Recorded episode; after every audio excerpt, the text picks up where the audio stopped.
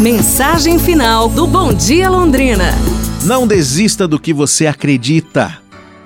Em 1879, James Reed, dono de um bar, recebeu a patente de uma caixa registradora mecânica que havia projetado para impedir que seus funcionários roubassem dinheiro da gaveta. Reed abriu uma empresa para deter a patente e comercializar suas caixas registradoras Infelizmente, ele conseguiu vender apenas algumas centenas de unidades.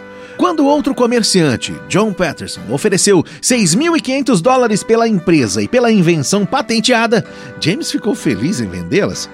Ritty e todos os homens de negócio acharam que Patterson era um inocente visionário.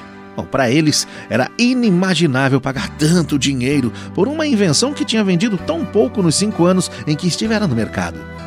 Porém, Patterson tinha algo que Reedy e os demais negociantes não possuíam: visão. Até sua morte, Patterson vendeu mais de 22 milhões de caixas registradoras e sua companhia se tornou uma das mais influentes empresas de vendas e marketing que já existiu.